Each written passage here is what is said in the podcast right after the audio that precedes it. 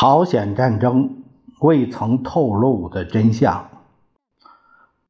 作者约瑟夫·古尔登，翻译于斌、谭峰、蒋伟明，教义谭峰、于斌，由事了播讲。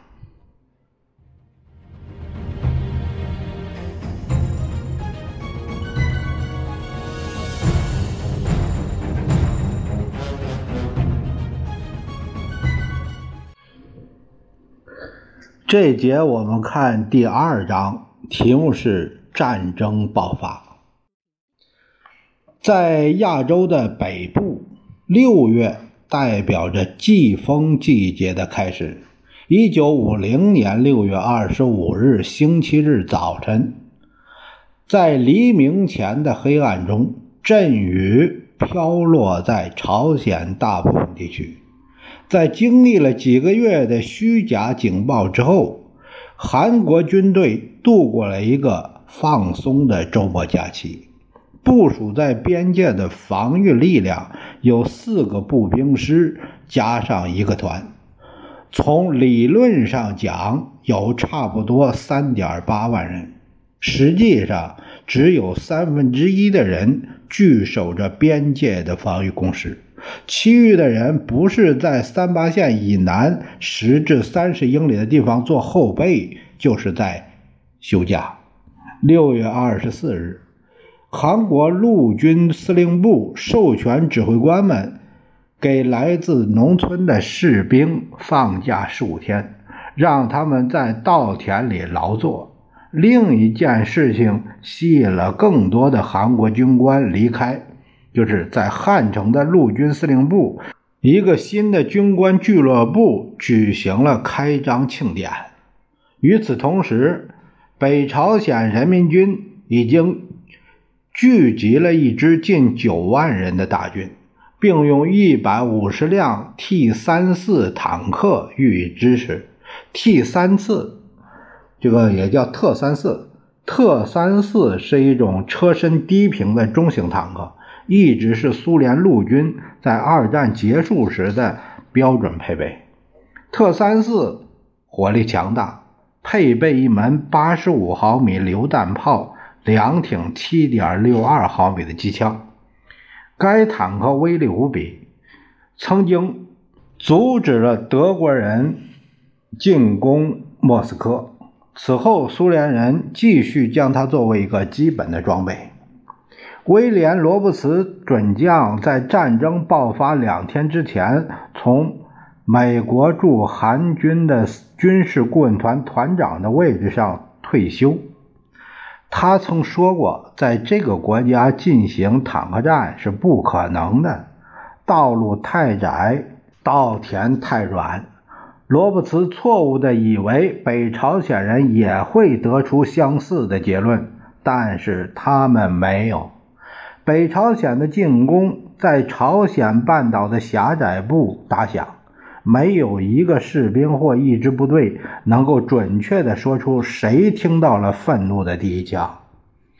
金进学是韩国第一陆军师的一名年轻中尉，他驻扎在西部城市开城附近，这里是重要的进攻路线之一。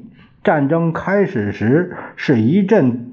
突然的炮火沿着边界我方一侧，在我们的战线上形成一道弹幕。一分钟前，这里只有下雨和寂静；一分钟后，梦夜般的巨响和爆炸包围了我们。我正在一个防弹掩体里睡觉，掩体挖在山坡一侧，顶上盖有沙包。第一轮炮火的冲击。把我从行军床上震下来，沙子、尘土倾泻到掩体里。我设法套上衣服，跑到外面。一名中士在门口呻吟着，捂着他的肩膀。我跑过去，挪开他，他的胳膊掉了下来。他从肩膀那里已经断了。他又呻吟着，然后就死了。那天早上。唯一在三八线的美国顾问是约瑟夫·达里格上尉。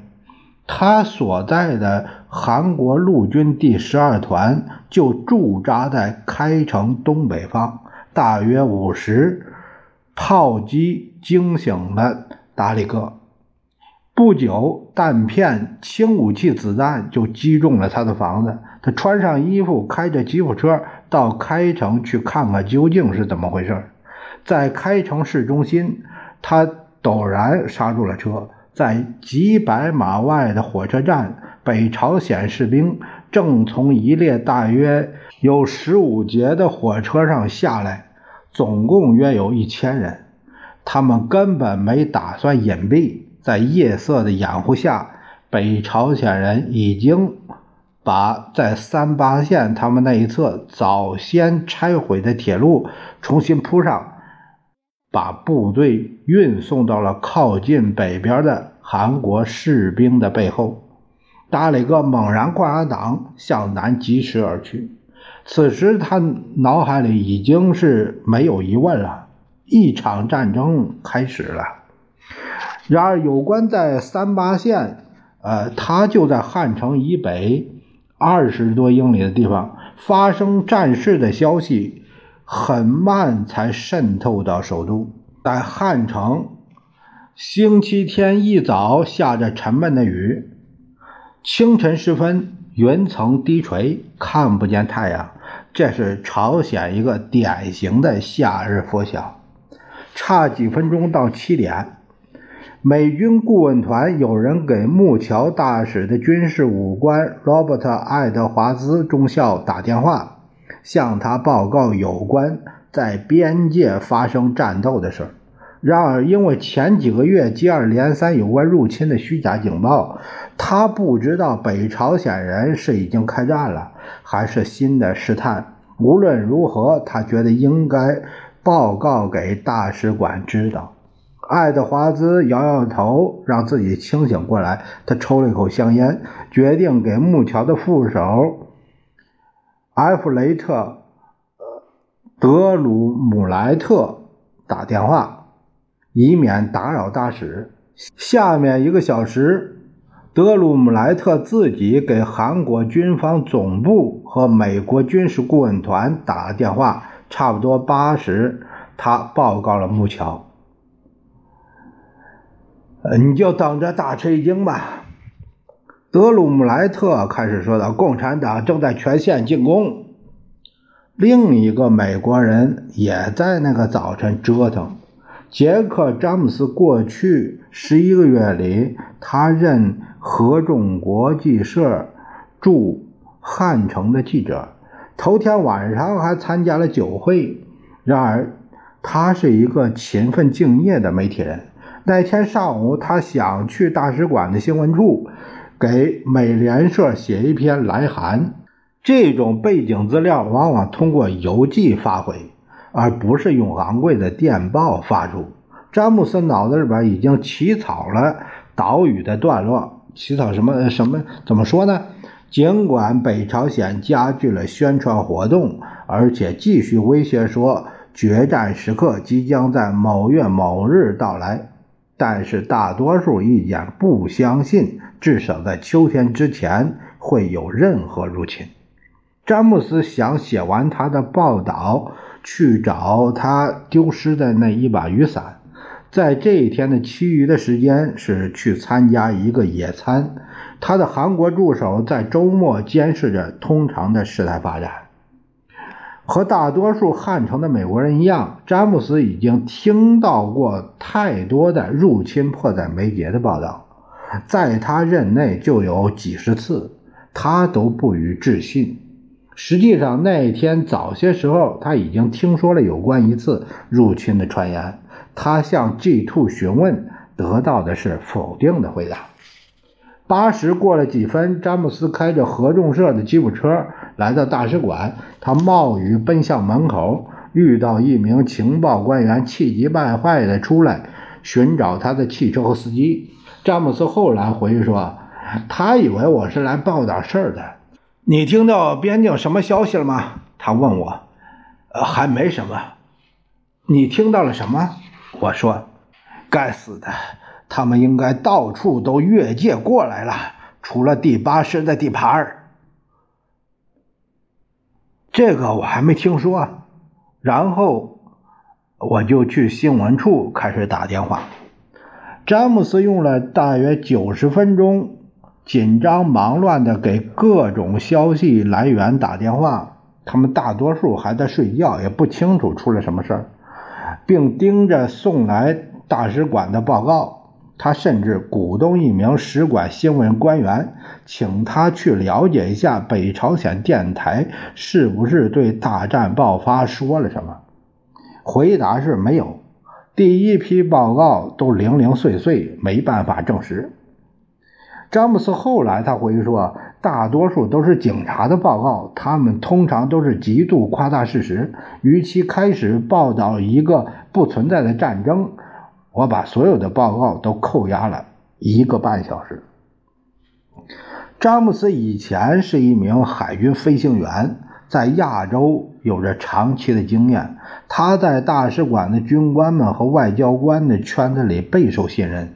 大使馆一等秘书哈罗德·诺布尔认为詹姆斯是一位诚实敬业的记者，不搞耸人听闻那一套。因此，詹姆斯坐在大使馆的密室里，听着关于事件的讨论。最后，军事顾问团的一个军官对另一个说：“我想，我们应该让华盛顿知道这件事儿。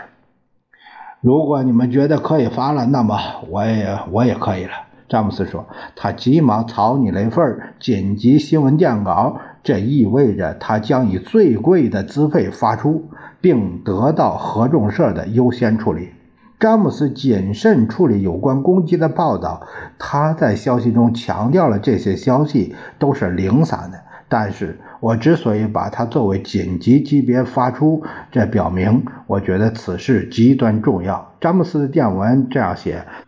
这个电文，他开头说：“紧急新闻，合众国际社，纽约，二五零九五二五零九五，就是根据合众社系统的规定，每天电报按这个日、月和时间来编号，每十分钟为一批，还是这样。”二五零九五就表示詹姆斯的电文大概大概是说六月二十五号九点五十分啊，是这样的，是这按这个时间是按这个时间撰写的。詹姆斯零散报告来自三十八度线，指。北朝鲜星期一日早晨沿全面边界发动了攻击。当地时间九时三十分，另有报告指汉城西北四十英里之开城与韩军第一师总部陷落于上午九时。敌军据报在边界以南三至四公里瓮津半岛。坦克据信使用在汉城东北五十英里之春川。来自海上报告，东海岸之江陵以南二十艘小船登陆此地，公路被切断完毕。注：应强调，此乃零散且局势不清。詹姆斯，詹姆斯的电报几乎立即就被合众社的。旧金山办事处收悉，再从这里中转至纽约。国际新闻部有一位改写者，把詹姆斯压缩的电报语言改成一则新闻报道，然后发往全世界。一个小时之内，詹姆斯的新闻稿通过合众社的电讯返回到汉城，那里的韩文报纸急忙赶出下午特刊，报道了入侵。木桥大使宣布遭到了入侵的电报，大约在新闻发表的十分钟之后从汉城发出。外交电报比合众社电讯要慢，木桥的电文必须加密，然后发到东京，转发到华盛顿。因此，美国政府收到的第一份关于入侵的消息，不是来自其大使馆，而是来自一家。通讯社的老式手报机，木桥发出的电报带有 NIACT 的优先标志，这是国务院的密码，意思指夜间行动，只用于紧急情况。列为 NICACT 的电报，就是要求华盛顿的保密室对该电报先于其他往来电报立即处理，并上报给相关的负责官员。就这份电报而言，就是要上报给负责远东事务的助理国务卿迪安·拉斯克。呃，下面一个小的标题是“总统休假”。战争爆发这个周末，哈里·杜鲁门早把外交事务抛到了九霄云外。在差不多十八个月的时间里，国会的共和党人始终与他作难，而他那个出名的脾气也几乎到了忍无可忍的地步。此刻，他计划离开闷热的华盛顿，到密苏里老家去喘口气。他没有具体的日程安排，意在放松头脑，抛开公务，过几天清闲的日子。但是，杜鲁门作为政治家，总是要顺道参加一些无关紧要的活动，比如巴尔的摩附近的友谊机场落成典礼。临上飞机前。他写了一张便条给国务院前礼宾司司长、新任驻加拿大大使斯坦利·伍德沃德。他写道：“我正要去巴尔的摩参加一个机场的落成典礼，我也不知道为什么要去。我揣测是因为，呃，马里兰州州长、该州的两位参议员、所有众议员以及。”巴尔的摩市市长执意，原文也是这样写，执意要我去的缘故。他温厚的邀请伍德沃德冬天到他在佛罗里达州呃基维斯特的别墅去拜访他。不要以为你现在是大使先生了，白宫的那个人就不能打扰你了。杜鲁门说，他在密苏里打算监工建造一个。围栅不是政治围栅，呃，而是为农场的新屋新订购一个屋顶，还要告诉一些政客见鬼去吧！我希望这是一次极好的访问，对吗？马里兰州的官员在华盛顿国家机场与总统一行会面，经过短程的飞行后抵达友谊机场。巴尔的摩市的市长托马斯·达亚山德罗一路上遭到众人的取笑。他承认第一次乘飞机真有点胆战心惊。落成典礼不到一个小时就结束了。杜鲁门认真地谈到联邦政府各。各州政府以及地方当局有必要携起手来，共同发展航空业和其他运输业。他绝不放弃这个机会，即兴地奚落他的共和党敌手。假如我们听信了那些老顽固的话，那么我们现在肯定还在使用公共马车。对不起，其中一些主张公共马车的老顽固仍然和我们待在一起，至今还在国会里。不过，上帝保佑，他们不占多数。具有讽刺意味的是，杜鲁门在结束演讲时使用了一连串“和平的未来”“和平的目的”“和平的世界”等字眼。这世界还能和平的时间，只有区区几个小时了。在那个炎热的星期六下午。美国东部时间三时左右，和平终止了。当时总统的座机正在以巡航速度飞行在密西西比河流域上空，这是到堪萨斯城的最后一段航程。下面一个题目是星期六夜晚的惊恐。约瑟夫·阿尔索普作为。纽约先驱论坛报的专栏作家握有几张派得上用场的王牌。他是罗斯福家的远亲，接受正宗常春藤大学的教育，在交际场上风度翩翩。呃，还没有人必须向乔阿尔索普指教呃参差的使用顺序。更重要的是，他还具备当记者的经历和智力，这使他与被采访的人在聪颖睿智上旗鼓相当。约瑟夫·埃尔索普和他的兄弟斯图尔特共同主持《纽约先驱论坛报》的专栏。斯图尔特也是一位才华横溢的记者和分析评论员，只是不那么关注乔治城的社交漩涡。约瑟夫·阿尔索普则相反，他能把达官贵人请来用餐，并为能左右席间气氛而得意洋洋。华盛顿的记者们想见这些官员。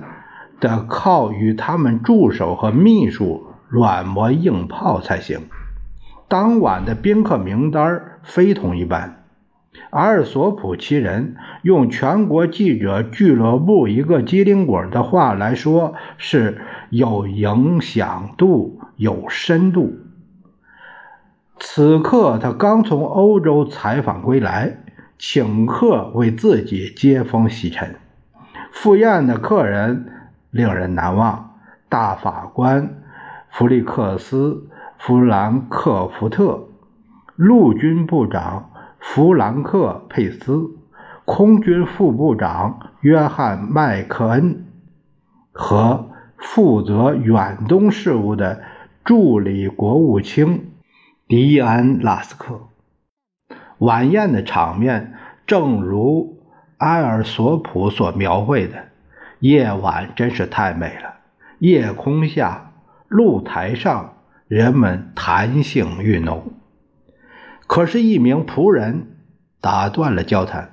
他宣布有一个电话找拉什先生。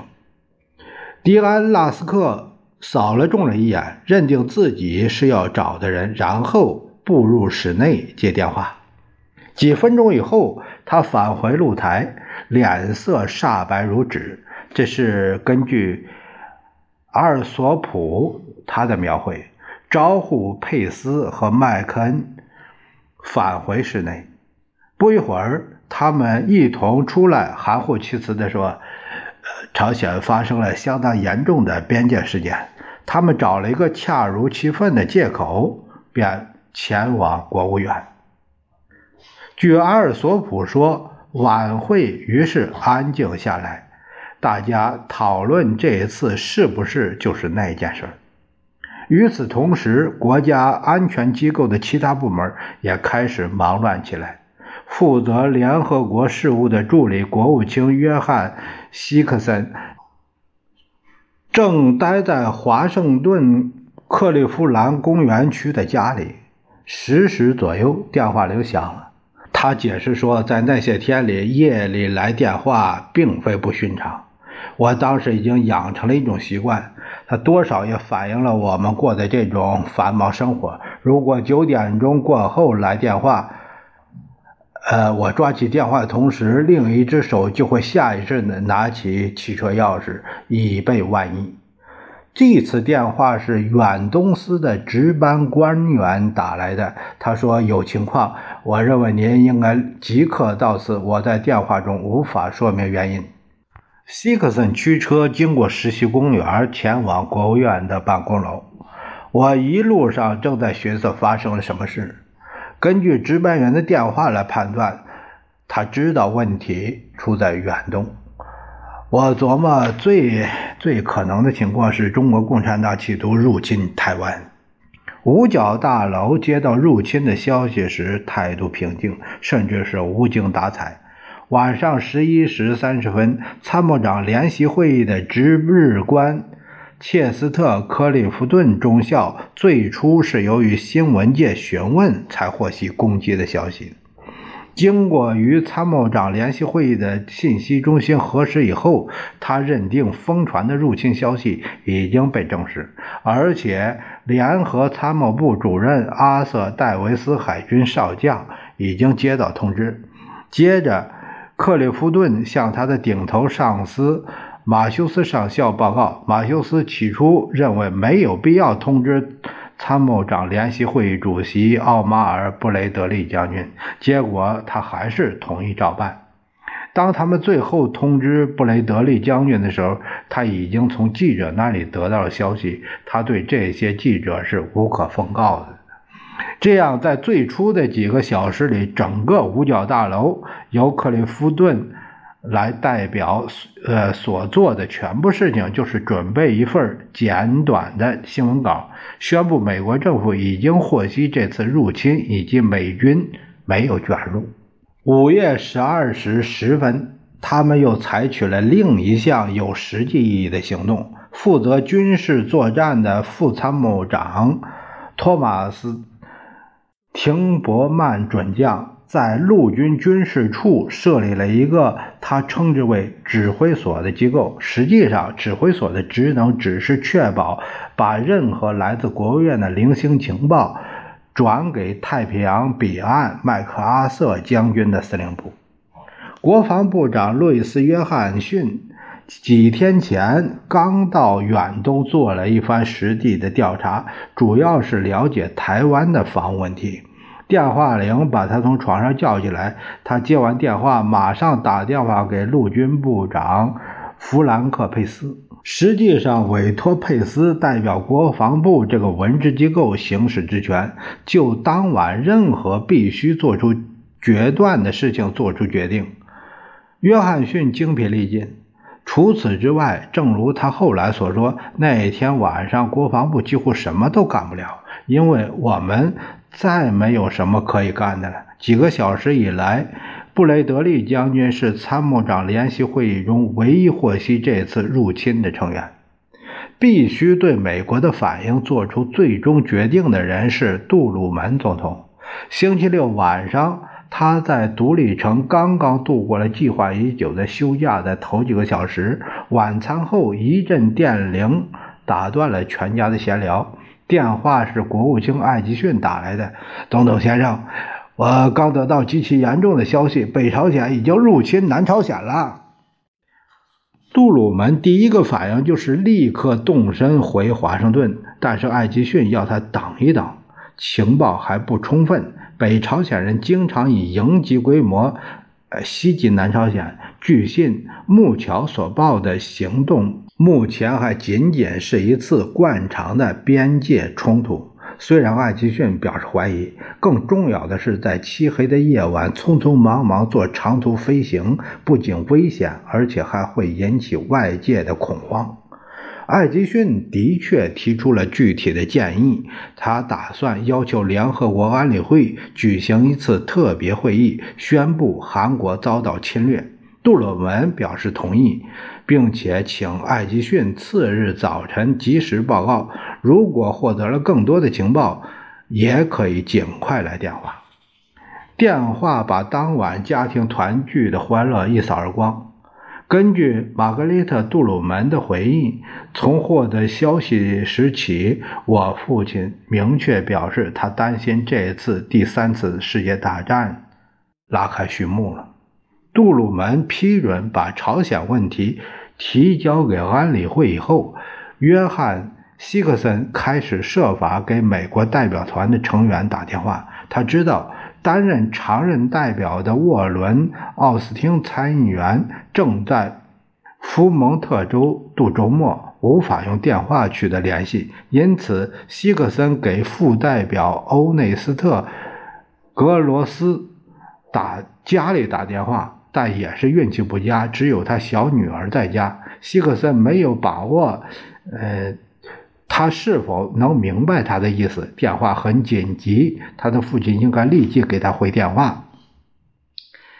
他说：“我不知道小姑娘的年龄，但我们实在是迫不及待。”午夜，希克森决定撇开一切循规蹈矩的途径，直接向联合国秘书长。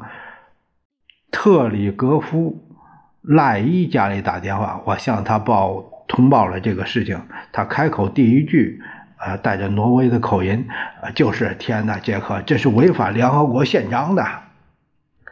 我当时实在想不起来在说什么了，只是说这是你对我说的，来，这当然违反联合国宪章。